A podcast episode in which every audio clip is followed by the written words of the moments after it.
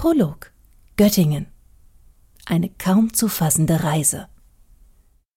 Ich werde versuchen, ein Tagebuch zu machen und jeden Tag meine ja, Erlebnisse, Emotionen, Eindrücke aufzunehmen, damit sie ganz frisch sind.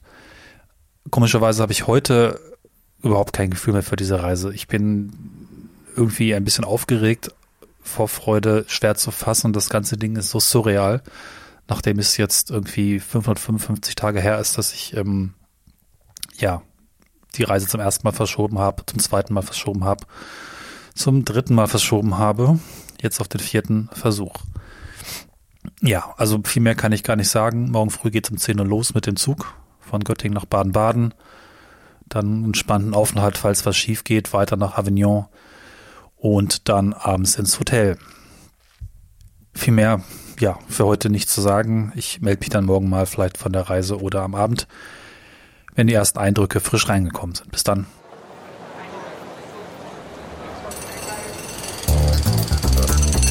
Hat ja auch schöne Ecken.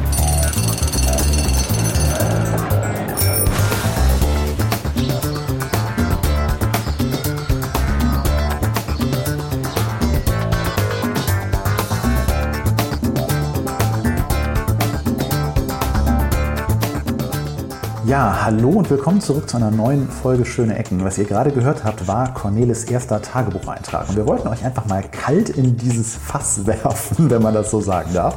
Denn wir probieren was Neues. Cornelis ist unterwegs im Urlaub und wir schicken uns per also auch tageweise in Echtzeit, wenn man so möchte, diese Nachrichten, die ihr gerade gehört habt. Das heißt, ich habe auch gerade das gehört, was ihr gehört habt und ich antworte jetzt. Cornelis da drauf, der hört das dann auch und so geht das Ganze dann im Wechsel. Nicht immer ähm, segmentweise, sondern tageweise. Das heißt, es kann sein, dass Cornelis pro Tag schon mal mehrere Einträge macht und ich dann einen Tag später auf diese mehreren Einträge auch gleichzeitig antworte.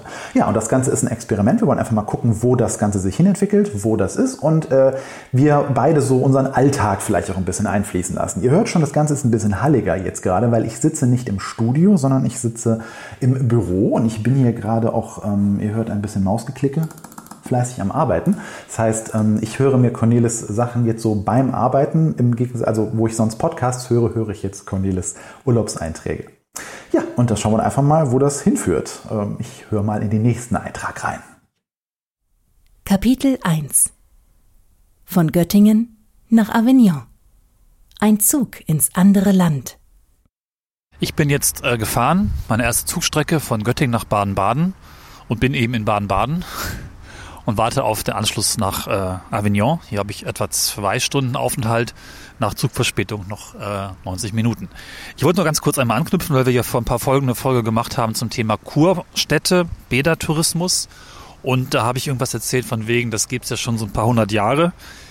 Nun ja, es gibt es schon eher so ein paar tausend Jahre, denn Baden-Baden ist als Kursstadt oder als Bäderort schon aus der Römerzeit bekannt. Ob das dann schon so ähnlich gefasst war, wie wir es in Bad Oeynhausen gesehen haben. Wahrscheinlich eher nicht, aber als kleine Notiz an die Hörerinnen und Hörer und auch an dich, Sven. Baden-Baden ist halt so der klassische Kurort, äh, wo schon die Römer die heißen Quellen genutzt haben, um sich gütlich zu tun. Wobei Baden-Baden jetzt mit Baden nichts zu tun hat. Das kommt halt vom Badischen und das doppelte Baden wiederum ist zur Unterscheidung von anderen Orten namens Baden gelegen. Aber ich finde es ganz praktisch, dass Baden-Baden irgendwie auch ein Bad ist. Also passt das irgendwie auch doppelt und dreifach. Also Baden in Baden-Baden macht wahrscheinlich viel Spaß und ist cool. Kurzes Segment. Ich bin gespannt, wie die Reise weitergeht und melde mich dann im nächsten Schritt, im nächsten äh, Dialog aus dem Ausland. Ja, äh, das Baden, Baden, Baden, Baden in Baden, Baden.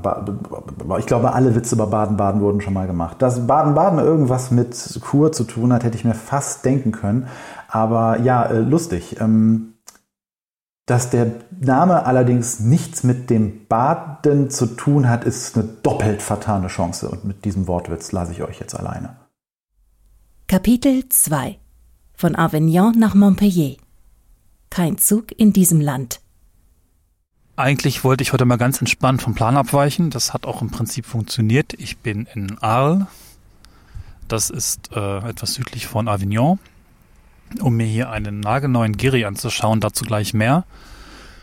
Leider ist mir so ein bisschen die Ruhe davon verloren gegangen, dafür verloren gegangen, weil ich dann beim Aussteigen gemerkt habe, dass der Rekorder nicht mehr da war und eine meiner Superheldenfähigkeiten ist Dinge vergessen. Also war ich davon ausgegangen, dass der im Hotel zurückgeblieben ist, irgendwo in den Bettfalten verloren gegangen. Denn dort habe ich gestern letzte Aufnahme gemacht. Anruf beim Hotel, Hotel schaut nach, kein Rekorder gefunden, ich Panik. Vor allen Dingen auch eben, da ich heute noch rechtzeitig einen Zug erwischen muss und die Zeit nicht unbegrenzt ist. Ja, äh, gut, kurze Rede, langer Sinn. Äh, der Rekorder war einfach an einer versteckten Falte meines lange nicht mehr verwendeten Reiserucksacks. Ich muss offensichtlich noch erst wieder diesen Reisemodus reinkommen. Deswegen konnte ich jetzt keine Aufnahme direkt am Gehrig-Gebäude machen. Was habe ich mir schnell angeschaut? Es ist das Luma in All, ein ja, Museum, Turm mit Park drumherum. Das dürften wohl früher ehemalige Lokhallen, Güterhallen gewesen sein, die jetzt zu Veranstaltungshallen, Kunstgalerien äh, und Museen, Ausstellungsorten verwandelt wurden. Super schön, wobei fast schon die nette Anlage mit den alten Gebäuden dem modernen Giri so ein bisschen die Show stiehlt, zumindest was Fotomotive angeht. Man muss sich diesen Giri Tower so vorstellen, das ist irgendwie ein in sich verdrehter Pixelhaufen, wenn man so will. Als würde man äh, Schicht für Schicht von etwa 20, 30 Zentimetern Pixel auftragen, die dann wiederum, also so Kreise auftragen oder Halbkreise auftragen, die am Rand verpixelt sind, also in der Draufsicht verpixelt sind. Und wenn man das gegeneinander verdreht, ergeben sich halt ganz viele Pixelblöcke, Artefakte, Dinger, die dann wiederum mit Metall verkleidet, wir kennen das von Geri, sich sehr schön in der Sonne spiegeln und alle fünf Schritte einen anderen, auch sehr räumlichen Eindruck ergeben, weil das Auge ja immer jeweils verschiedene Perspektiven einnimmt. Das kann man schwer in Fotos einfangen, und durch seine ungewöhnliche Form sehen die Fotos alle so ein bisschen, sehen die Fotos alle so ein bisschen platt aus oder hm, man muss da schon mit dem richtigen Licht und der richtigen Perspektive arbeiten, dann wird's großartig. Äh, ich habe das mir schnell angeschaut, finde, das ist eine der interessanteren Geris. Wir haben das ja vor einigen Folgen gehabt. Baut schöne Gebäude, stellt sie eine gute Umgebung und schafft Content. Alles das ist hier erfüllt. Der Park der Kontrast zu den alten Lokhallen ist ziemlich gut, gut gelungen. Die Hallen sind schön saniert, der Park ist gut angelegt. Es gibt offensichtlich Inhalt, nämlich Kunst, Ausstellungen, Gemälde, moderne Kunst. Und das gibt es entsprechend dort alles zu sehen. Ich würde erwarten, dass dieser Bau nicht in 20 Jahren vor sich hinrottet und vergessen wird. Also da ist im Prinzip die Antwort auf das, was wir vor ein paar Folgen gemacht haben. Und somit hat sich dieser Abstecher bereits gelohnt.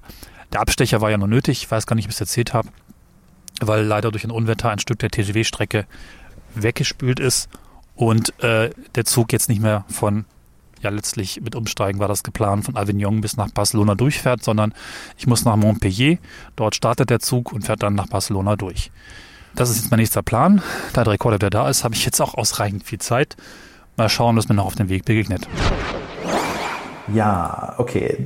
In einer geheimen Falte deines Rucksacks hast du also den Rekorder wiedergefunden, sehr gut. Ich, ich kenne ja Cornelis, äh, wenn er so in Panik ist und irgendetwas wie ein Kabel oder ein äh, Stecker oder irgendwas irgendwo vergessen hat. Und Cornelis ist bei weitem auch äh, nicht ja, das geschonteste Kind, was irgendwie solche Vorfälle im Urlaub betrifft, äh, sei es jetzt Diebstahl oder so. Ich kann dieses Gefühl total nachvollziehen. Aber lass uns nicht allzu sehr auf solchen Verfehlungen herumreiten. Kümmern wir uns mal ein wenig um Architektur, denn die äh, präsentierst du uns ja hier. Ähm, Guckt euch bitte an dieser Stelle die Fotos an, damit ihr ein Gefühl dafür kriegt. Ich konnte mir unter äh, Cornelis äh, Vorstellungen,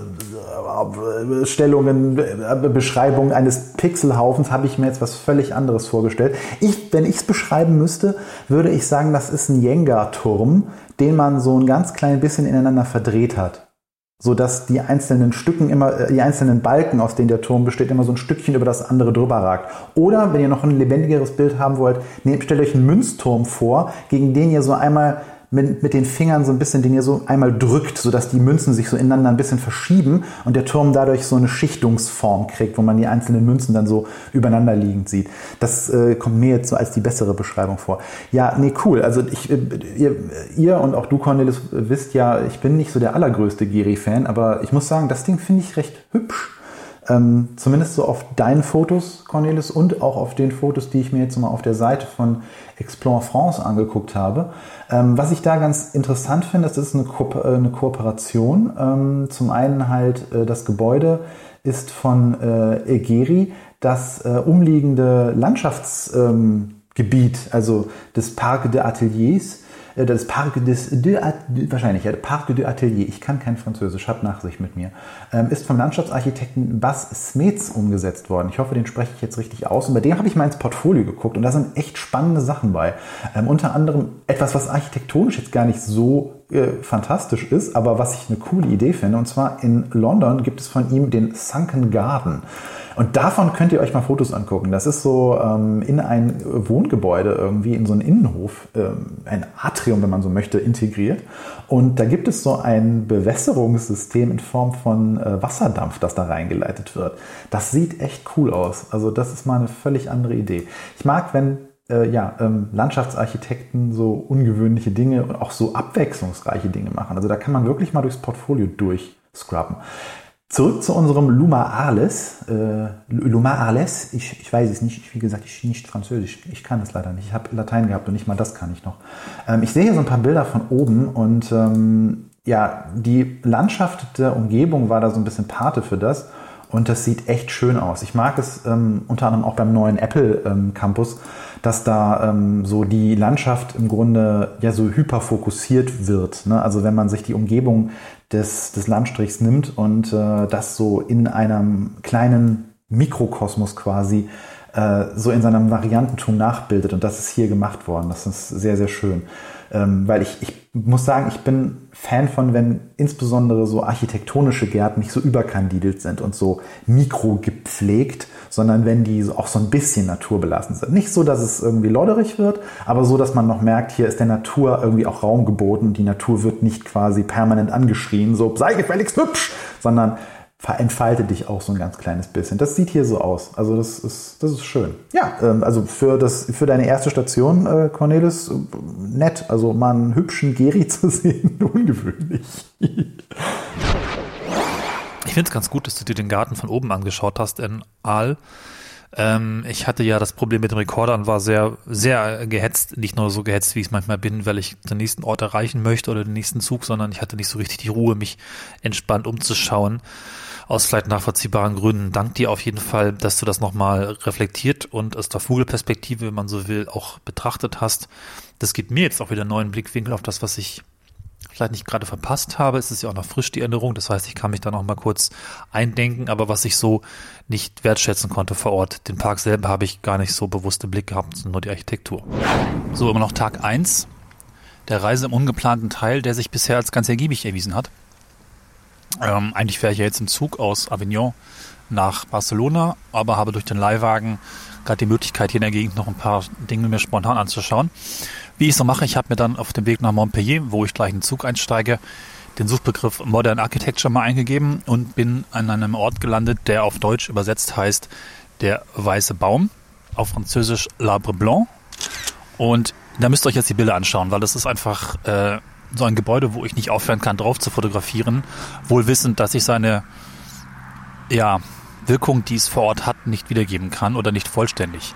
Das Gebäude ist dadurch geprägt, dass es also komplett weiß ist, wie der Name schon sagt, und vollgehängt ist mit Balkonen, die aber nicht im üblichen Design gemacht sind, sondern einfach als herausstehende Metallplatte mit Verankerung, also so schrägen Seilen, die das äh, relativ gut, auch relativ große Balkone entsprechend halten. Alle verschieden in der Form und Größe und äh, wirken eben entsprechend dadurch wie Blätter, also Baum. Teilweise verbunden mit Treppen, teilweise eben auch sehr, sehr groß, sehr, sehr klein. Man kann sich entsprechend seinen Nachbarn zuwinken. Ein modernes Gebäude, wahrscheinlich erst ein paar Jahre alt, sieben Jahrzehnte möglicherweise gebaut, müsste man jetzt mal nachschauen. Vielleicht macht das ja Sven mal, wenn er auf diese äh, Nachricht reagiert. Jedenfalls ähm, der Weiße Baum in Montpellier. Und weil dann immer noch Zeit war, fiel mir auf, dass es ähm, drumherum ganz schön viele krasse, große Gebäude gibt. Bis mir dann klar wurde, dass es halt ein ganzes Viertel, was von Ricardo Bofill gestaltet wurde, den wir ja schon kennen. Vor einigen Folgen und zwischen einigen Jahren war ich ja in seinem Atelier in Barcelona zu Gast. Bofill hat in den 70er, 80ern sehr viel gebaut und einen Stil geprägt, der, ich glaube, neoklassisch genannt wird. Hier in Montpellier hat er einen riesigen Stadtteil geplant, auch irgendwie Mitte 70er bis Anfang 80er und irgendwie Dutzende bis vielleicht sogar hunderte Gebäude in diesem neoklassischen Stil gebaut, was aber in großen Teilen sozialer Wohnungsbau oder Verwaltungsgebäude sind, die alle als ähm, Fertigbauten entstanden sind. Und die klassischen Elemente, so Säulen, Verzierungen, Bögen, griechische Elemente, sind einfach alles Fertigelemente da so dran getackert. Auch da schaut euch die Fotos an. Ich bin mir nicht ganz sicher, ob ich das gut finde. Irgendwie stimmen die Dimensionen nicht, obwohl ich auch mal in vielen Folgen gesagt habe, baut doch durchaus mal wieder etwas klassischer und versucht Anklänge zu finden. Die sind zwar hier alle da, aber irgendwie irgendwas will daran nicht vernünftig äh, funktionieren. Es wirkt fast dystopisch oder wieder wie eine Parodie von etwas, was eigentlich ja auch gar nicht existiert haben hätte können, denn einen solchen Stadtteil hätte man in der entsprechenden Zeit in der römischen Epoche, in der griechischen Epoche sowieso nicht so hingestellt. Also ich finde es sehr weird und gleichzeitig super interessant. Bin da durchgelaufen, habe viele Fotos gemacht und versucht das Ganze ein bisschen zu erschließen. Das ist ganz witzig, weil ich über Ricardo Befil nach dem Besuch dann auch noch mal einiges gelesen hatte, auch ein Bildband geschenkt bekommen habe von unserem Reisekonsultant. Vielen Dank an dieser Stelle nochmal und hatte auch entsprechend diese Anlage schon mal äh, ausführliches darüber gelesen, aber hatte gar nicht im Blick, die mal jemals zu besuchen, weil es extra Anreise natürlich wenig, ähm, ja, wenig Wert gibt. Wenn man mal zufällig in der Nähe ist, dann lohnt sich sowohl der Weiße Baum als auch Antigone, habe ich vorhin vergessen zu sagen, heißt dieser Stadtteil den äh, Ricardo Bofill dort mitgestaltet hat. Ja, ich werde jetzt gleich mal tanken, dann zum Bahnhof und weiterfahren bis nach Barcelona. Ja, ich, ich reagiere, ich reagiere. Hallo, hallo. Dazu muss man jetzt hinter den Kulissen erklären, dass äh, wir ein, ein, kleines, äh, ein kleines Kommunikationsproblem hatten, weil ähm, am Wochenende mein Telefon immer so sonst wo rumliegt und Cornelis mir schon geschrieben hat, so, reagierst du, bist du da? Ich bin im Urlaub. Und ich so, schön, du bist im Urlaub. Also am Sonntagabend ist mir das dann aufgefallen. Das nur kurz als Behind-the-Scenes-Info und weswegen Cornelis gerade so ein wenig ähm, äh, äh, verwirrt reagiert hat. Ja, äh, ich, ich, ich spiele Schattenredaktion äh, gerne. Ähm, ich habe das Foto von diesem weißen Baum gesehen, von dem ba äh, von diesem Gebäude und äh, als, ich fand es mega geil aus der Perspektive, aus der es fotografiert ist. Cornelis hat es ja äh, sehr treffend beschrieben. Ähm, einfach nur ein, ein, ich dachte erst, es wäre rund, aber es ist so äh, ja oval oder ähm, mehr so ja äh, länglich mit abgerundeten Ecken. Ähm, dann sah ich ein paar Bilder auf der Webseite von dem Ding und dann dachte ich, uh, da gibt es aber auch Perspektiven, wo das Ding ziemlich unfertig und komisch aussieht. Aber von unten bei auch noch dem Himmel, den äh, du da hattest, Cornelis, äh, sehr faszinierendes Gebäude. Ich hatte so eine Intuition, dass da irgendwas äh, asiatisches, japanisches mit drin ist und ich wurde nicht enttäuscht. Das ist nämlich eine Co-Produktion von mehreren Architekten und unter anderem ist da, äh, ich hoffe jetzt, ich spreche seinen Vornamen richtig aus, So Fujimoto dran beteiligt. Ähm, und das Ding wurde von 2015 bis 2016 gebaut. Ist ein 17-stöckiger Apartmentbau.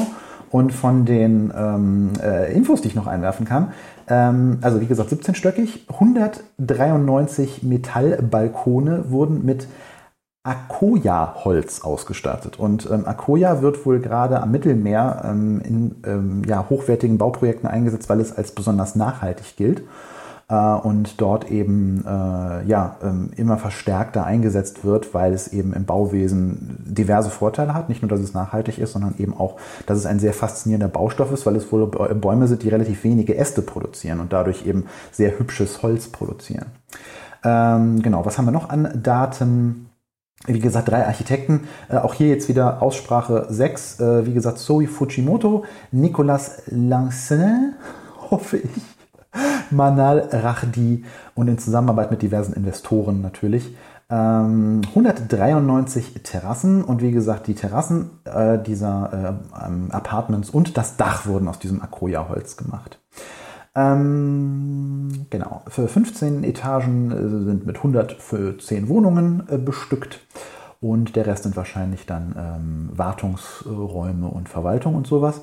Und jede Wohnung verfügt über einen Balkon von 10 bis 30 Quadratmeter. Sie nennen es hier etwas ähm, hochtrabend Terrasse. Aber im Grunde stimmt das auch, weil äh, ich finde interessant an diesen Balkonen ist, dass die so offen gestaltet sind. Also man sieht fast nicht, dass die Geländer haben. Ja, irgendwie ein Bau, der die Gemüter spalten wird, äh, aber schön, dass man mal sowas gesehen hat. Äh, so, ähm, Nachtrag. Äh, es ist jetzt Abend und ich wurde von Cornelis gerade noch angeharscht. Ich solle doch noch etwas zu den Fake-Säulen von dem Herrn Bofill sagen. Ähm, daraufhin habe ich mir die Fotos nochmal angeguckt. Ähm, ich habe folgenden Ausruf gemacht. Las Vegas! In Las Vegas sieht halt alles so aus. Also wenn man mal zum äh, Caesars Palace geht oder sowas, was halt komplett so Rom nachbaut und sowas, da sieht man genau sowas. Also insbesondere, wenn man sich so ein bisschen ab von dem eigentlichen Casino bewegt und dann so in den hinteren Bereich geht, wo nur noch die Verwaltungsgebäude des, des Ganzen stehen, die aber noch so halb quasi über die Kulisse, die die Besucher sehen, hinwegragen, dann merkt man, wie so die Qualität des Baus und die Pragmatik dann so ein bisschen sich mit der Rasterarchitektur kreuzt. Und ähm, für mich ist das halt so Heimweh, wenn ich solche neoklassizistischen Styroporbauten sehe. Ähm, ja, ich weiß genau, was, was du meinst, Cornelis. Es ist alles so ein bisschen windschief irgendwie und wirkt so fake und so. Aber das ist halt lustig, wie das dann so eine komplett andere Assoziation ausübt, je nachdem, mit welchem Auge man halt drauf guckt, beziehungsweise wie man da ähm, ja, vorbelastet ist. Leihwagenrückgabe. Alter. Es liest sich auf dem Papier eigentlich ganz schön, ne? So direkt beim Bahnhof in Avignon den Wagen abholen. Es hat auch geklappt. Tankstelle leicht zu finden. Easy. Rückgabe. Der stand entsprechend im Dokument Parkhaus hier Bahnhof, Ebene 1. Ich mach's kurz. Ebene 1 war dann doch Ebene minus 1. Aber was aussieht wie P-1 war letztlich P minus 1. Das sagt dann irgendwie auch keiner. Und dass man erstmal oben auf Ebene 2 ins Parkhaus reinfahren muss, sich ein Ticket ziehen muss, um reinzukommen, um dann durchzukommen, zwei Stufen wieder runterzufahren, sich ein anderes Ticket zu ziehen und dann in die entsprechende Ebene für die Verleiher zu kommen, sagt einem auch keiner. Mit viel Winken und drum und dran hat dann der freundliche Aufsichtsmensch mir auf Französisch erklärt, ich soll doch nach unten fahren und dann habe ich vor der falschen Schranke gestanden ist mir nachgelaufen, um mir zu zeigen. Noch weiter runter, nicht eins, minus eins. Vollkommene Schnitzeljagd. Und so entspannt ich bin oder versuche auch viele Dinge vorzubereiten und vorzuplanen. Ich hatte mir das Parkhaus angeschaut, ich hatte mir das alles, soweit ich konnte, auch vorher ähm, gedanklich einmal durchgespielt, bricht dann doch Panik aus. Und das ist halt einfach ein Punkt bei dem ganzen multimodalen Zeug, das nervt. Flughäfen machen es da ein bisschen besser meistens. Da gibt es halt in der Regel große Schilder bei der Anfahrt und dann steht dann hier abbiegen für Leihwagen. Bahnhöfe haben das halt nicht so richtig. Bahnhöfe haben irgendwie alle möglichen Zufahrtsrichtungen, Parkhäuser, irgendwelche Geschosse drunter, drüber. Letztlich, du weißt gar nicht, von wo aus du wie zu dem passenden Ort kommen äh, musst, um einen Wagen abzugeben, weil das einfach unglaublich verschieden ist. So Bahnhöfe und Parkhäuser für Leihwagen, das ist überhaupt nicht miteinander geplant. Das war anscheinend nie ein Thema. Also das kenne ich von Deutschland, das kenne ich auch von anderen Bahnhofsrückgaben normalerweise. Losfahren ist ja immer so ein bisschen leichter irgendwie. Weil raus kommt man meistens immer aus einem Parkhaus und finden kann man dann vielleicht den Ort schon zu Fuß. Aber raus, äh, reinfahren beim Rückgeben ist ja immer auch ein bisschen kacke. Ich bin in dem Prozess äh, einmal am Block gefahren und einmal auch die ganze Spindel hoch und wieder runter, bis mir Drehwurm schlecht war. Also so acht Stockwerke hoch, acht wieder runter. Ist nicht so schön. Und irgendwie frage ich mich, warum dann nicht einfach drei Informationen mehr gegeben werden, sowas wie minus eins unterirdisch, bitte fahren Sie auf der normalen Ebene durchs Parkhaus hindurch und folgen der Spindel nach unten auf Englisch. Also, das kann man doch dabei schreiben. Ich verstehe es irgendwie nicht. Und das kostet einem dann doch irgendwie eine halbe Stunde Zeit und viel Nerven. Jetzt hatte ich zum Glück noch eine Stunde Zeit und wusste schon, hier plane ich Zeit ein, weil das kann tricky werden, aber hat es einfach auch manchmal eilig, wenn man mit einem Leihwagen zum Bahnhof kommt oder auch zum Flughafen. Also bitte, bitte, bitte, liebe Verleiher, macht doch irgendwas. Ähm, achtet doch darauf, dass es einfach auch für Dumme zu finden ist, so wie mich. Äh, ja, ähm, ich glaube, ich kann das nicht so gut in Worte fassen, deswegen reiche ich das Wort ganz kurz an Lynn weiter. Du armer, armer kleiner Schatz. Ich denke, damit ist alles gesagt. Kapitel 3 Von Montpellier nach Barcelona Einzug ins gelobte Land. So, ich bin jetzt da und ich habe eine ganze Menge Gedanken, die sind auch teilweise irgendwie unfertig, emotional oder auch nicht emotional. Das ist ein bisschen schwierig. Wo fange ich an? Ihr wisst, dass ich diese Reise vor mehr als 555 Tagen geplant habe. Genau genommen, ziemlich genau 555 Tage vor Beginn der Reise wurde mir klar, dass ich diese Reise wohl nicht machen würde, weil pandemiebedingt alles zu war. Ich will jetzt nicht zu sehr ins Detail rein, aber diese Reise war für mich irgendwie so ein besonderer Prüfstein unerhört wichtig auf eine Art, die eigentlich ein bisschen bekloppt ist, aber auch im Sinne von, ich kenne die Orte teilweise, ich kenne auch die Menschen teilweise, die ich hier besuchen würde und ich habe irgendwie mitgefiebert und wusste anfangs gar nicht, halten die durch, können die auch ein Jahr ohne Tourismus, wie ist das eigentlich? Und es hat mir irgendwie, was soll ich sagen, es hat mir eine, eine bestimmte Angst verursacht um etwas, was mir persönlich ganz wichtig ist, natürlich vielen Menschen wichtig ist und teilweise einfach auch ein Luxusgut ist. Damals dachte ich das zumindest. Und kompliziert. Und dann habe ich die Reise umgeplant auf September. Es war mir immer wichtig, stets eine geplante Reise vor mir zu haben. September 2020. Die Reise hat nicht stattgefunden, weil es dann exakt zum September 2020 hieß, Spanien ist Risikogebiet. Dann habe ich die Reise umgeplant auf Mai. Da war noch alles geschlossen. Und ich habe in weiser Voraussicht bereits im Dezember 2020 die Reise nochmals geplant auf September 2021. Und auch lange Zeit dachte ich dieses Jahr, das wird auch nichts. Und dann bin ich einfach, einfach losgefahren und hatte anfangs überhaupt gar keine konkreten Gefühle für diese, ähm, weiß ich nicht, Situation. Ich hatte, habe einfach gesagt, ich mache das jetzt. Es scheint alles zu gehen. Es gibt keine Gesetze, die es verbieten. Warum nicht machen? Ich bin geimpft, vollständig. Und Spanien hat ja tatsächlich eine der höchsten Impfquoten weltweit mit 80 Prozent, zumindest einmal geimpft, zurzeit auf Platz 6. Irgendwie hat mich das dann wahnsinnig positiv gestimmt, aber es war alles total abstrakt.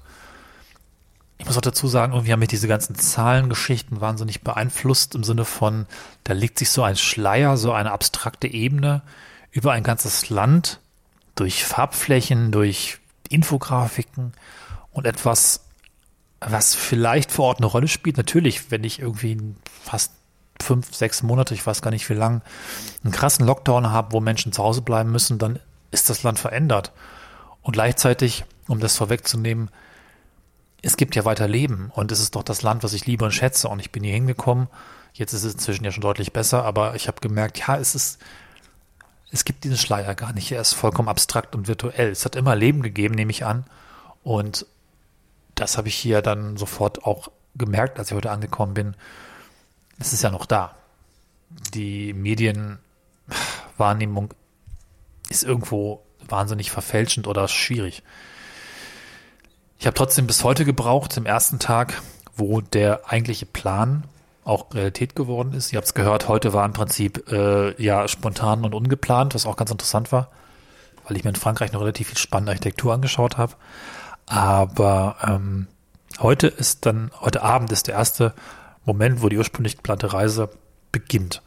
Und das war für mich tatsächlich ein besonderer Moment, wo ich tatsächlich, ich sag's dir einfach, ein bisschen Tränen in den Augen hatte, weil auf einmal war ich dort, habe ich diese, diesen Weg gelaufen, den ich in meinem hier vorhandenen Plan schon ganz oft gelaufen bin. Das war irgendwie,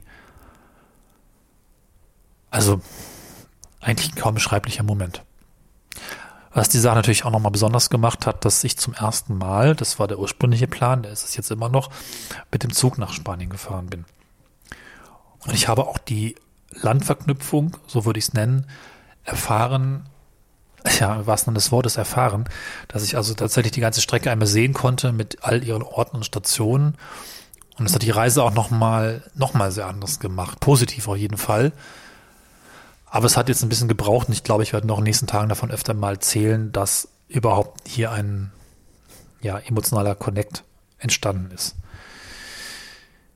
Das mag jetzt alles ganz schobelt klingen und vielleicht werden, magst du es ein bisschen durch Fragen nochmal gerade richten oder drauf eingehen, aber ich fand es einfach wichtig, mal diese emotionale Seite dieser Reise und vielleicht die Konklusion jetzt so ein bisschen hier ins Mikrofon zu sprechen. Ja, äh, Jetzt, jetzt schiebst du mir den, die Aufgabe zu, dir Fragen zu stellen. Ähm, ich musste gerade ganz andächtig erstmal deinen Ausführungen ach, äh, horchen, weil auf mich wirkt das natürlich ja auch in dem Moment, wo ich es jetzt höre.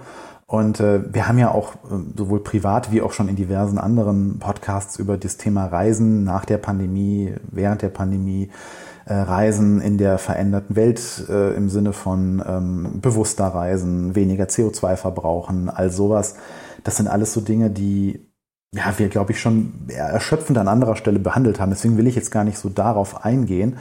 Ähm, ich habe auch, glaube ich, gerade gar keine konkrete Frage, sondern ähm, ich würde dich eher bitten, dass du einfach jetzt mal beobachtest, wie so die, das, das Gefühl, was ja jetzt auch schon länger da ist, so wie ist, wie wird das sein, wenn man die erste große Reise wieder macht? Wie wird das überhaupt sein, die erste große Reise nur mit dem Zug zu machen, wo man eigentlich vielleicht früher mal ebenso in den Flieger gestiegen wäre? Was macht das jetzt mit dir so im Laufe der Zeit? Und äh, ist da irgendwo, also wird sich, wird sich da irgendwo so, wie man im Englischen sagt, ein Relief einstellen? Wirst du irgendwann damit im Reinen sein? Ähm, wirst du so eine innere, oder hörst du weiterhin so eine innere Stimme, die dir sagt, ah, irgendwas ist hier nicht gut, äh, man sollte vielleicht noch nicht reisen oder, äh, ah, das ist aber, oder jetzt auch immer bezogen auf das, ähm, dass jetzt dann ja schon das Reisen, wenn man ökologisch reisen möchte, ein bisschen anstrengender wird oder auch entschleunigter, je nachdem, wie man das sehen möchte, wenn man ist nicht mehr sofort am Zielort, das kann auch gut sein, aber es ist auch anstrengender, öfter umzusteigen, mehr zu planen, Zwischenstopps einzuräumen und sowas. Ähm, was macht das mit dir? Ist das, ist das die angenehmere Art zu reisen, weil man viel mehr mitbekommt, wie man sich fortbewegt und nicht dieses unmittelbare, ja, ich gucke da irgendwie drei Stunden auf mein Telefon in so einem Flugzeug, ab und zu mache ich mal einen Druck auf den Ohren weg und zack, bumm, bin ich in einem anderen Land und es kommt einem fast schon vor wie so ein Ladevorgang bei einem Computerspiel. Ähm, ist das vielleicht jetzt eine so große Entfernung, oder so groß ist ja jetzt gar nicht, du fährst ja jetzt nicht nach Novosibirsk, aber äh, ist es schon was anderes? Das stelle ich jetzt einfach mal als Behauptung fast schon auf, ähm, dass, dass diese Art des Reisens etwas mit einem macht, äh, weil man diese Veränderung halt viel mehr mitbekommt und auch die Entfernung zu schätzen weiß. Und dann plötzlich eine Reise nach Spanien so lang vorkommt wie einem, einem eine früher äh, Interkontinentalreise nach Amerika, Neuseeland, was weiß ich was äh, vorkommt. Konkrete Fragen habe ich jetzt eigentlich noch gar nicht. Vielleicht ergeben die sich noch. Schauen wir einfach mal. Ja, danke für die Antworten. Ich habe die jetzt erst alle erhalten. Ich habe noch so ein paar Punkte mir aufgeschrieben, die ich jetzt mal schnell äh, aufnehme, liebe Hörerinnen und Hörer mögt es uns verdenken. Das Format ist dadurch geprägt, dass wir uns zeitversetzt austauschen, sprich auch manchmal kommen da nochmal Gedanken von mir auf Gedanken von Sven, auf Gedanken von mir vor 15 Einwürfen, dann erst später, so dass sich dadurch eine etwas verzögerte Kommunikation ergibt. Ich habe immer mal gesagt Fernschach, aber Fernschach besteht ja nur aus abwechselnden Zügen. Fernschach ist halt keine, äh, hm, wie nennt man das so schön, Threaded Discussion, also etwas, das in Zweige abtaucht. Ähm, genau, ich fand es sehr schön, dass du gesagt hast, wir berichten aus unserem Alltag. Gut, mein Alltag ist jetzt Urlaub, aber auch der hat natürlich einen gewissen Alltag, der daran besteht, dass ich äh, bestimmte Dinge jeden Tag machen muss und machen werde. Also packen, rumfahren, auch essen, Zeit finden für Sprechen. Ist tatsächlich alles dann in dem Modus, den ich ja immer habe, auch ein bisschen stressig weil äh, dann gar nicht so viel Zeit bleibt. Ich habe tatsächlich in den ersten Tagen ganz viele Einträge gemacht, weil, du hast es schon so schön gesagt, entschleunigt. Ich bin halt Zug gefahren, ich musste umsteigen, ich habe hier und da gewartet. Das ist natürlich perfekt, um mal kurz einen Take in den Rekorder zu sprechen. Jetzt geht's halt zack, zack, zack. Das ist ein bisschen wieder der alte Urlaubsmodus im Leihwagen durchs Land. Dazu gleich noch ein bisschen was. Der Leihwagen, äh, das, also das äh, Herumfahren ist dann schon so ein bisschen was, wo ich dann immer ganz gern weiter möchte. Ist auch vielleicht mein spezieller eigener Reisemodus, dass ich so jemand bin, der böse Zungen würden sagen, immer auf der Flucht ist. Nicht so böse Zungen oder freundliche Zungen sagen dann eher, äh, das ist einfach immer der Drang nach dem Nächsten und dem Neuen und dem Interessanten, was noch alles kommen könnte. Natürlich auch manchmal so ein bisschen dann die Gefahr, dass das Aktuelle schon aus dem Sinn ist, bevor es überhaupt äh, genossen wurde. Aber auch das wiederum hängt ein bisschen davon ab, wie sehr mich ein Ort überrascht oder besondere Bewunderung auslöst. Leider ist das schon auch so ein Problem von geplanten Reisen, von Stationen, die auf der Route liegen, dass dich, also ich neige dazu, dorthin zu fahren. Hat ja auch schon vorher ein paar Bilder gesehen und dann festzustellen, ja, stimmt, das sieht aus wie auf den Bildern. Es ist jetzt zwar 3D, aber und das ist sicherlich das ist ein bisschen ein kritischer Punkt, mit dem ich selber auch noch ein bisschen struggle, weil äh, eigentlich das Entspannen, das Ankommen, das Runterkommen ja auch eine wichtige Funktion von Urlaub ist, die ich oft habe vermissen lassen. Kommt aber auf der Reise, ich habe mir tatsächlich gegönnt, drei Tage an einem Ort zu sein, ohne einen Plan. Wir kommen darauf zurück, wenn es soweit ist. Im Augenblick gibt es aus Gründen noch ganz schön viel Plan, weil ich auch noch ein paar Dinge erreichen möchte und am Ende ja auch äh, das Gesamt die Gesamtlogistik irgendwie Sinn ergeben muss. Sonst, wenn ich so lange hängen bleibe, komme ich nicht zurück nach Hause. Ich muss irgendwann zukriegen.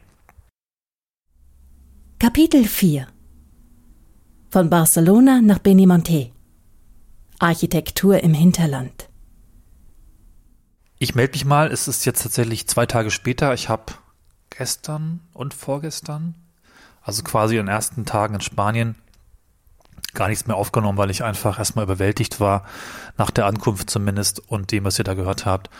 Und hier auch einfach auch weniger zu erzählen ist im Sinne des Podcasts, glaube ich. Also ich wollte jetzt nicht jede Station, die ich mache, einzeln ausführlich darlegen, sondern vor allem das, was irgendwie überraschend ist, architektonisch interessant ist und so ein bisschen unsere Hörerinnen und Hörer, glaube ich, auch interessiert.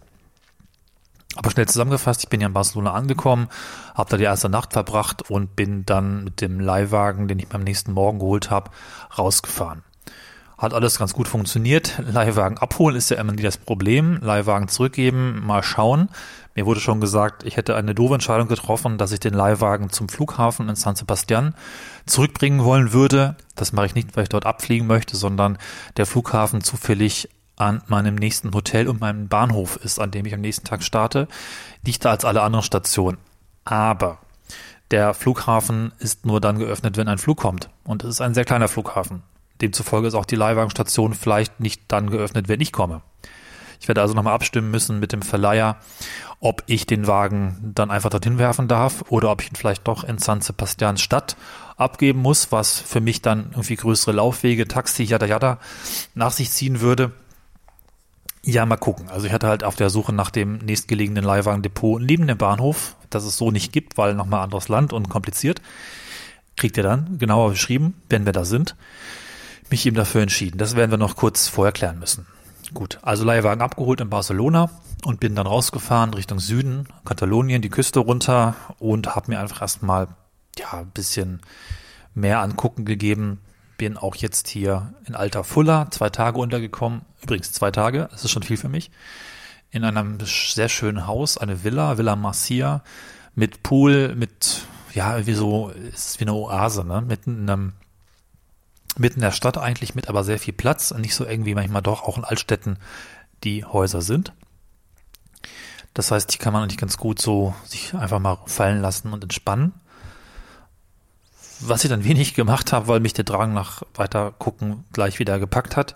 Ich bin dann zu Fuß irgendwie zum Strand gelaufen und habe mein erstes Ziel La Mora erreicht. Das ist ein Strand, den ich 2006, glaube ich, entdeckt habe, auf meiner zweiten Spanienreise, der dritten, der ersten richtig großen und habe ihn als Traumstand in Erinnerung. Wenig zugebaut, wenig Touristen, ganz, ganz toll. Und ich wollte jetzt 15 Jahre später mir nochmal diesen Strand anschauen, was ähm, ja ein bisschen ernüchtern war, weil die Erinnerung dann durch die Erinnerung dann doch mehr verzaubert und romantisiert ist. Es ist halt ein schöner Strand ohne größere Hotels, aber es gibt sie mit nicht so viel los aber eben auch, ja, jetzt nicht kompletter Geheimtipp, sondern einfach nur aufgrund der Lage in einer kleinen Bucht, relativ eng, nicht so touristisch ausgenutzt und damit einfach ein bisschen ursprünglicher geblieben, aber eben auch nicht ursprünglich in dem Sinne. Gut, ich bin da ein bisschen rumgelaufen, habe gut gegessen und der Tag war zu Ende. Der nächste Tag, also gestern, Tag drei, war davon geprägt, ich wollte mir mehrere architektonische Geschichten angucken, die auch für den Podcast, glaube ich, wirklich interessieren. Zum einen hatte ich auf der Liste die, ähm, den Keller oder die Bodegas Cordonio. Carves heißt es hier, glaube ich, in der Region. Also es ist eine, eine, ja, eine, eine, eine Weinkälterei, ein, ein, ein Weingut für Cava, also Schaumwein. Und das ganze Gebäude und die mehreren Gebäude sind in den 20er Jahren im Sinne des ähm, Modernisme, also Jugendstil, spanischer Stil, den man vielleicht auch mit Gaudi so ein bisschen verbindet und vielen anderen tollen Gebäuden gebaut worden. Und das ist einfach wunder, wunderschön. Das sind so, also da fließen auch katalanische Architekturstile mit rein, so gemauerte Bögen, sehr kathedralenartig, aber nicht dieses äh, typisch gotische, romanische, was wir kennen, sondern einfach formal ganz anders. Jetzt muss ich mal ganz kurz gucken, wie der Architekt heißt, weil das ist vielleicht nochmal ganz gut. Der Architekt heißt Josep Puigui Kadafalch. Das ist bestimmt komplett super mega falsch. Ein lokaler Architekt, der zwischen 1895 und 1915 diese Anlage gebaut hat. Und auch eine große Expansion damals erlaubt hat. Also auch die, die, die Struktur der, der Gebäude, wir kennen das so ein bisschen von bei Gori damals, das am Hang gebaut, der Schwerkraft folgend, die äh, Weintrauben angeliefert werden, dann gekeltert werden entsprechend, einfach durch die durch das Ablaufen entsprechende Tanks, Gärtanks umgefüllt werden und dann in den Kellern liegen. Ganz, ganz großartige Architektur. Ich habe die Tour leider nur halb mitmachen können, weil ich so ein bisschen engen Zeitplan hatte an dem Tag. Aber schaut euch die Bilder an. Das ist phänomenales, tolles, schönes Gebäude. Mehrere Gebäude, wo es sich sehr lohnt, Besuch zu machen. Auch nettes Team, die mir dann noch eine ganze, ein Geschenkpaket mitgegeben haben, weil ich ja früher aus der Führung raus musste. Ich bin da weitergefahren nach Barcelona. Da hatte ich auf der Liste den Supercomputer, den Mare Nostrum 4 übrigens inzwischen, Version 4. Ein Computer, der in ein ehemaliges Kloster eingebaut ist, dachte ich, stimmt nicht ganz, ist eigentlich ein Hochschulgebäude im Stile eines ehemaligen Klosters, auch kein ehemaliges Kloster, sondern 1950 gebaut. So gesehen relativ jung, aber im, auf den ersten Blick wirkt es halt sehr kirchlich und der moderne Computer eingebaut. Auch hier schaut euch die Bilder an hat was von, das ist eine Filmkulisse, ne? Also sieht aus wie, wie soll ich sagen, wie, wie, äh, ich muss an die Serie Devs denken, die letztes Jahr, ähm, ich glaube, wo man sie kriegen kann, weiß ich gerade nicht, die letztes Jahr ausgekommen ist. Da gibt's auch so einen kubischen Computer, der in einem Bau frei schwebt und so ein bisschen sah dieser Mare Nostrum hier auch aus. Großer Glaskasten für die Kühlung. Tolle Szene gesetzt und beleuchtet. Ähm, oben drüber sogar noch eine Art von, von Auditorium, um auf den Computer draufzuschauen für Präsentationen, also sowas Abgefahrenes, wo also Funktion und Form gleichermaßen, wenn man so will, abgefeiert wurden und gebaut wurden, habe ich noch nicht gesehen. Und das finde ich auch, ich weiß nicht, die ganze Zeit gedacht, würde irgendjemand in Deutschland auf die Idee kommen, einen Großrechner in ein klosterartiges Gebäude bauen und dann noch inszenieren? Ich glaube, das Wort ist wichtig. Dieser Rechner ist inszeniert und ähm, es gibt regelmäßig Führung, jetzt wieder. Auch kostenlos kann man sich einfach anmelden und wird dann erstmal mit einem Film über die verschiedenen Forschungsprojekte informiert, die dort also endlich den Computer auch nutzen und ähm, dann herumgeführt und darf dann noch eine ganze Menge Fotos machen, die ich euch hier reingelegt habe und auch dir, Sven. Also ziemlich, ziemlich beeindruckend und toll. Ich bin dann noch ziemlich lange in der Gegend herumgegondelt, habe mir kleine Dörfer angeschaut und abends sehr erschöpft und glücklich nach Hause. Noch so ein paar Bemerkungen. Du hast ja auch gefragt, wie sich das Reisen anfühlt. Bezug mit Auto jetzt hier in anderen Zeiten. Also erstmal muss ich sagen, dass ich seitdem ich auf Reise bin, total entspannt bin, weil ich einfach mal den ganzen Kram, der auch stark durch meinen Alltag, glaube ich, geprägt ist, hinter mir lassen kann. Die Arbeit spielt mit rein. Bestimmte Menschen um mich herum, die bestimmte Sichtweisen haben, prägen mich. Und das ist hier einfach erstmal alles weg. Das ist total gut. Und es fühlt sich alles sehr entspannt an. Die Spanier sind ähm, einerseits, glaube ich, stehen sie sehr gut da, haben eine wahnsinnig hohe Impfquote. Die Zahlen werden besser, aber sie sind weiterhin sehr konsequent. Also man sieht immer noch Masken. Die, die Einheimischen tragen überwiegend Masken draußen, egal wo. Also in ganz kleinen Dörfern ist es vielleicht nicht so konsequent, aber selbst da habe ich das gesehen. Das finde ich schon hoch beeindruckend. Also man ist ja wirklich konsequent und Konsequenz finde ich ja irgendwo ganz gut. Und gleichzeitig fühlt sich aber auch entspannt an und überhaupt nicht dramatisch und so. Also ich bin da, da merkt gar nichts an mir, sondern ich freue mich einfach hier zu sein. Was so ein bisschen nagt, das ist die andere, andere Komponente, die wir ja in diesem Podcast drin hatten, ist ja Reisen der Zukunft, nachhaltiges Reisen, ein Thema, das ich auch gerne ein bisschen mehr aufgreifen würde. Und ich fahre ja nun doch mal im Auto herum und das ist ein Verbrenner. Das habe ich früher für mich so ein bisschen mit, ähm, also ich bin sowieso irgendwie mehr in einem Saulus-Paulus-Modus und denn die ganze Zeit, ja, ich habe früher schon auch gewusst, dass das alles irgendwie blöd war mit dem Fliegen und ich habe es trotzdem gemacht, weil, wenn man mal ehrlich ist, weil es ging und es geht ja auch theoretisch weiter, aber ich will das nicht mehr. Es brauchte irgendwie dieses, es sind mehrere Erlebnisse, die reingespielt haben. Die Beschäftigung mit dem Film hat sicherlich sein Übriges getan und auch die ganze 2020-Situation hat noch, noch mehr hinzugefügt und man könnte jetzt sagen, ja, toll, nur hast es immer gewusst und viel darüber gequatscht, aber richtig ernst genommen erst, als dann die großen schlimmen Dinge passiert sind. Andererseits, ich weiß nicht, vielleicht ist es ja auch menschlich. Magst einfach noch was dazu sagen, äh, Sven, je nachdem, was du dazu denkst. Du bist ja schon einen Schritt weiter. Und auch das ist so ein bisschen mein Gedanke, mit einem Elektroauto durch ja, äh, Urlaubsgebiete zu fahren, wäre eigentlich so mein Traum. Aber das ist halt noch schwierig. Ladesäulen habe ich wenige gesehen und ich glaube, so eine Bergdörfer-Tour Vielleicht braucht es dafür noch ein, zwei Technologiesprünge, sonst müsste man wahrscheinlich einfach einen halben Tag laden, um diese Berge hochzukommen. Klar, wenn ich wieder runterfahre, gibt es die Energie zurück in Teilen. Ich weiß es nicht genau, aber das ist schon teilweise echt krass und ich weiß auch nicht, ich will es mir gerade nicht schönreden. Ich merke einfach beim Herumfahren, dass sich da was geändert hat in meinem Kopf. Dass ich schon noch denke, du hast jetzt 100 Kilometer zurückgelegt, um dir dieses Dorf anzugucken und fandest es jetzt so mittel, weil ist schnell abgelaufen, halbe Stunde, alles gesehen und fährst jetzt weiter. War es das wert?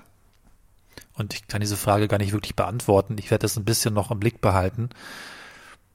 Gleichzeitig muss man ja auch sagen, dass die, äh, dass der Tourismus wichtig ist, auch der Völkerverständigung dient und auch Regionen, die bisher vielleicht Entwicklungsprobleme haben, durchaus auch ähm, an, an einem bestimmten Wirtschaftszweig teilhaben lässt, der im Moment bedeutet Auto, weil es sind noch nicht wirklich überall Bahnhöfe oder andere Möglichkeiten, diese Region zu erreichen, in denen ich gern bin. Also ganz ohne geht's nicht und ich bin ganz froh, dass mein Wagen zurzeit weniger verbraucht als der letzte, den ich hatte. Ja, also ich bin da noch nicht fertig in diesem Denkprozess. Vielleicht noch schnell, ich weiß nicht, ob ich es hier reingesprochen habe, die Sache mit dem Zug war sehr gut und hat, ich weiß nicht, es fühlte sich gar nicht unbedingt anstrengender an. Es hat ja auch auf der, auf der Anfahrt viele überraschende Möglichkeiten gegeben, sich umzuschauen. Das haben wir ja im Podcast gehört. Und ähm, ich habe es nicht als lang oder anstrengend empfunden, sondern es war sehr angenehm, die Verbindung zwischen Startpunkt und Zielpunkt landgebunden zu haben.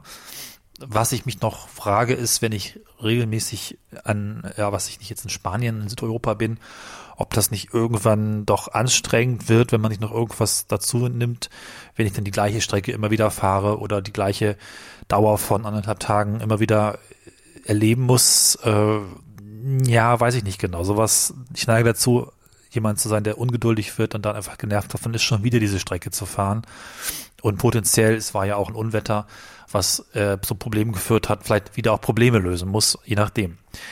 Das werde ich im Blick behalten. Das wird diese Reise nicht beantworten, aber es bleibt mein Ziel, ich werde in Europa nicht mehr fliegen. Mal sehen, äh, wie weit ich da komme. Ich denke schon ziemlich weit und das bleibt weiter im Blick. Apropos weit, genau, ich fahre weiter und melde mich dann einfach mal gucken, ein, zwei Tagen nochmal und werde dann, glaube ich, was erzählen können zu dem Thema Hotelarchitektur, denn das ist für mich auch noch ein Aspekt, der gar nicht so stark bisher in dem Podcast beleuchtet wurde, dass ich mir auch Orte aussuche, die ich architektonisch interessant finde, denn die Art und Weise, wie Übernachtungen gestaltet sind, dass sich da Menschen oft sehr viel Gedanken machen über Ausstattung, über Lage, liebevolles Sanieren von alten Häusern mit modernen Elementen oder auch Neubauten. Ich bin auch in mehreren Hotels, die sind komplett neu gebaut und stehen in der Landschaft auf hoffentlich gute Art und Weise. Also wie ein Ort gemacht ist, ähm, an dem man einkehren kann, das ist auch nochmal ein besonderer Punkt in der Architektur. Das ähm, kommt. Bis später. Ja, hallo. Äh, heute mal im Feierabend. Ich sitze ein wenig auf der Terrasse, deswegen das eine oder andere Auto könntet ihr jetzt im Hintergrund hören, aber das seid ihr gewohnt von schöne Ecken. Ja, Cornelis, du hast mir jetzt eine Menge Themen hier mitgebracht heute. Ähm, ich versuche die mal so nach und nach durchzugehen. Äh, vielleicht in nicht chronologischer Reihenfolge ver, äh, vergebt mir das.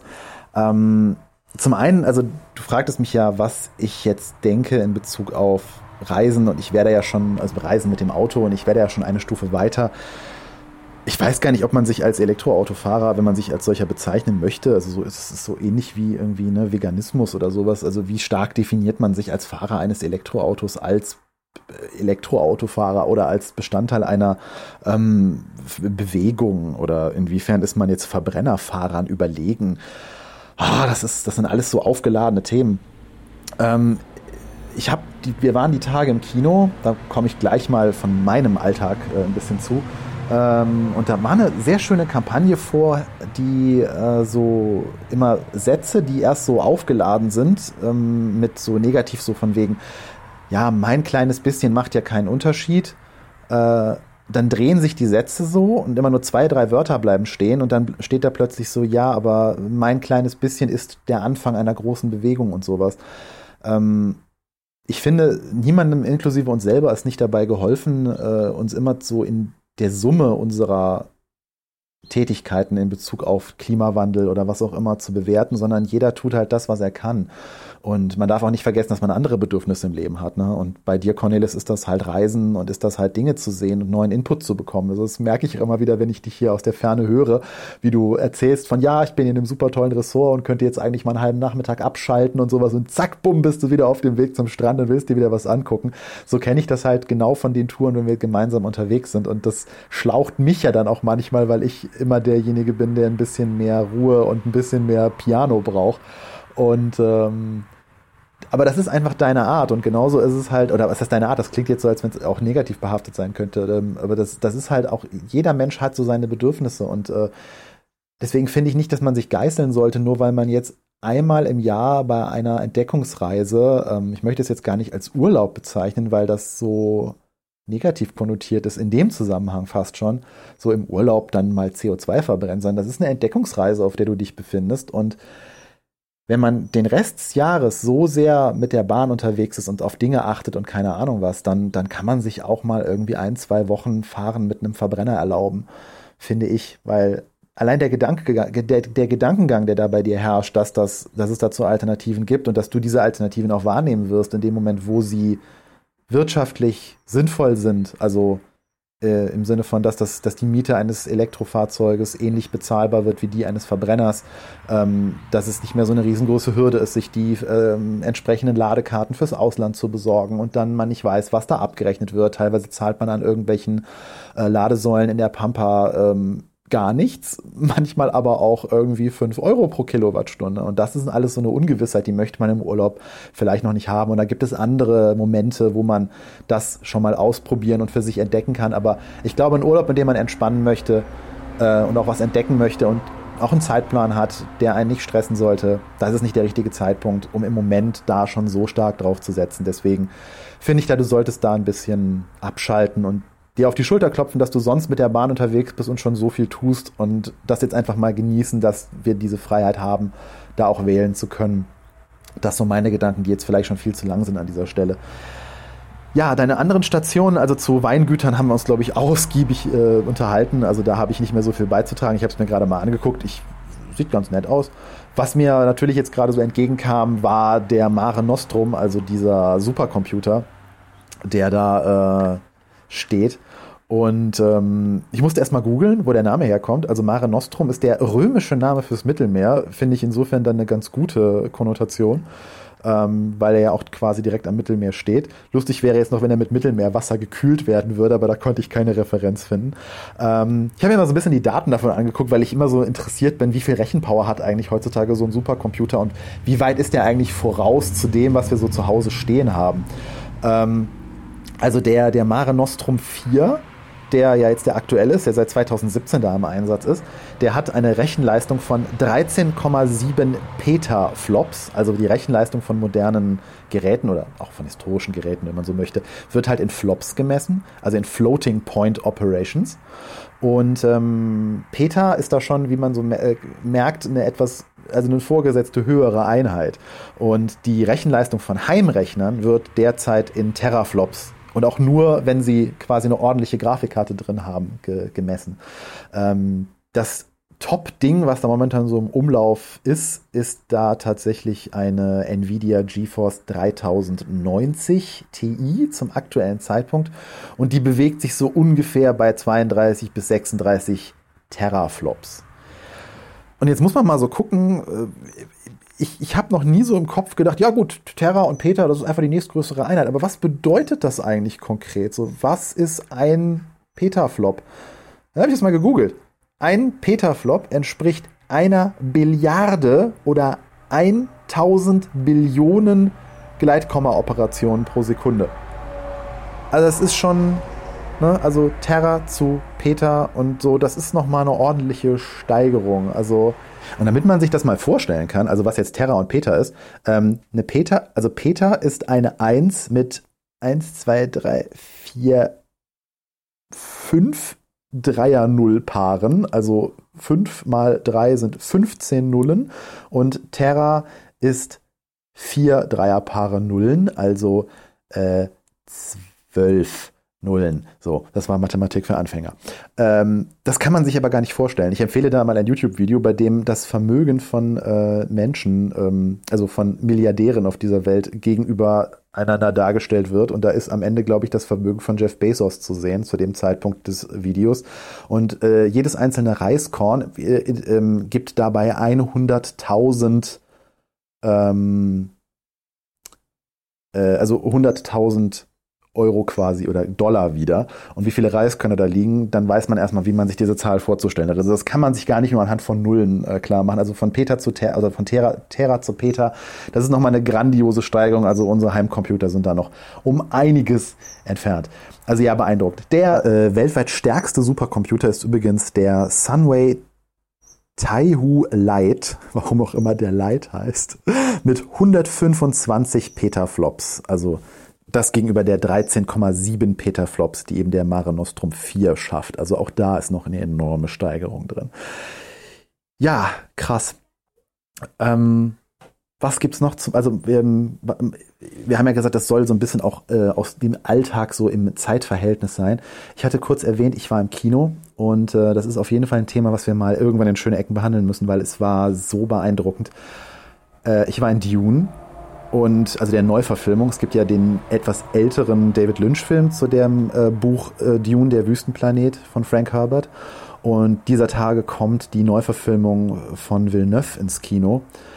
Denis Villeneuve. Und ich bin wirklich ein Mensch, der sehr visuell geprägt ist und der ähm, schon viel gesehen hat und kaum noch zu beeindrucken ist und äh, auch viele Film-Soundtracks schon gehört hat und insbesondere aus, dem, aus der Schmiede von Hans Zimmer, wo ich auch immer denke, ja gut, da nimmt er noch ein paar mehr Töne mit rein und hier noch irgendwie ein Horn drauf und da schreit noch irgendwas im Hintergrund.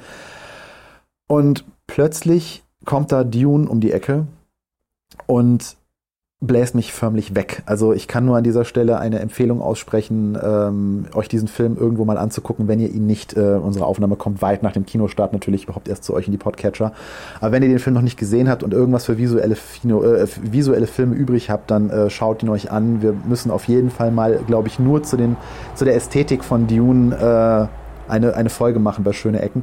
Ähm, wo wir mal wieder einen Film auseinandernehmen und besprechen, weil ähm, das ist, also der, der Soundtrack ist großartig und äh, um die, die, die, die Klammer zu schließen zu Cornelis Reise gerade ist, ähm, ich weiß, dass Cornelis mit mir und auch mal alleine bei einer Spanienreise den Soundtrack zu Blade Runner gehört hat und also zu der Neuverfilmung oder dem, dem Nachfolger Blade Runner 2 und äh, das, ich weiß, wie schön das ist, wenn so eine Reise von so einem bestimmten Sound Scape irgendwie bestimmt wird. Und deswegen habe ich Cornelis mal empfohlen, er soll doch mal, wenn er Zeit hat im Auto und was Neues sucht, mal in den Soundtrack von Dune reinhören. Ähm, da bin ich sehr gespannt, ob, da, ob er das macht und ob das in einer der nächsten Folgen von ihm mal als Rückmeldung kommt, was das mit ihm gemacht hat. Weil ich finde diesen Soundtrack sehr beeindruckend, sehr anders, sehr faszinierend. Und der könnte tatsächlich zu einigen Landschaften von Spanien, wir waren ja auch schon mal zusammen da, passen. Ja, das war's an dieser Stelle von heute von mir. Ja, danke nochmal für die Einordnung äh, der Aspekte, auch was eigentlich ein Großrechner zu leisten vermag. Das wurde mir auch alles erklärt, aber mein Kopf war irgendwie schon längst dabei. Darf ich jetzt endlich rein? Ich will sehen, ich will Fotos machen. Ist mir doch egal, dass das Ding viel rechnet, das weiß ich doch auch so. Nee, aber danke, dass du es nochmal für die Hörerinnen und Hörer auch ein bisschen eingeordnet hast, was da eigentlich an Leistung steht. Du hast gesprochen über Dune. Ich bin gespannt auf den Film. Ich hoffe, ich kriege den noch im Kino, wenn ich zurück bin. Oder mal gucken, hier am Wegesrand auf Englisch wird wahrscheinlich schwierig. Erst recht in der hinteren ruralen oder in der hinteren ländlichen Ecke von Spanien wird, glaube ich, kein Kino zu finden sein. Nun gut, aber Soundtrack. Ich habe versucht, ihn reinzuhören, muss aber erstmal zurückmelden, der ist überhaupt nicht autokompatibel.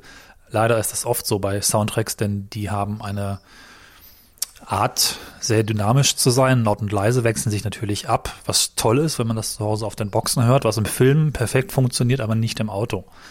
Deswegen, ich muss mal gucken, ob ich nochmal einen ruhigen Moment finde, den einfach mit Kopfhörern zu hören. Bisher äh, habe ich nur den Eindruck gewonnen, da wabern so Flächen herum, die ich nicht richtig hören kann. Das ist sicherlich sehr ungerechtfertigt, also stay tuned, wir kommen nochmal drauf zurück. Ja, ich fahre jetzt weiter. Es geht nach Benidorm ein Ort, den ich immer gemieden habe, weil er gruselig ist. Ich kann schon mal vielleicht als kleinen Teaser reinpacken. Benidorm hat die größte Hochhausdichte und die meisten Hochhäuser in ganz Europa. Und viele von euch werden den Ort gar nicht kennen.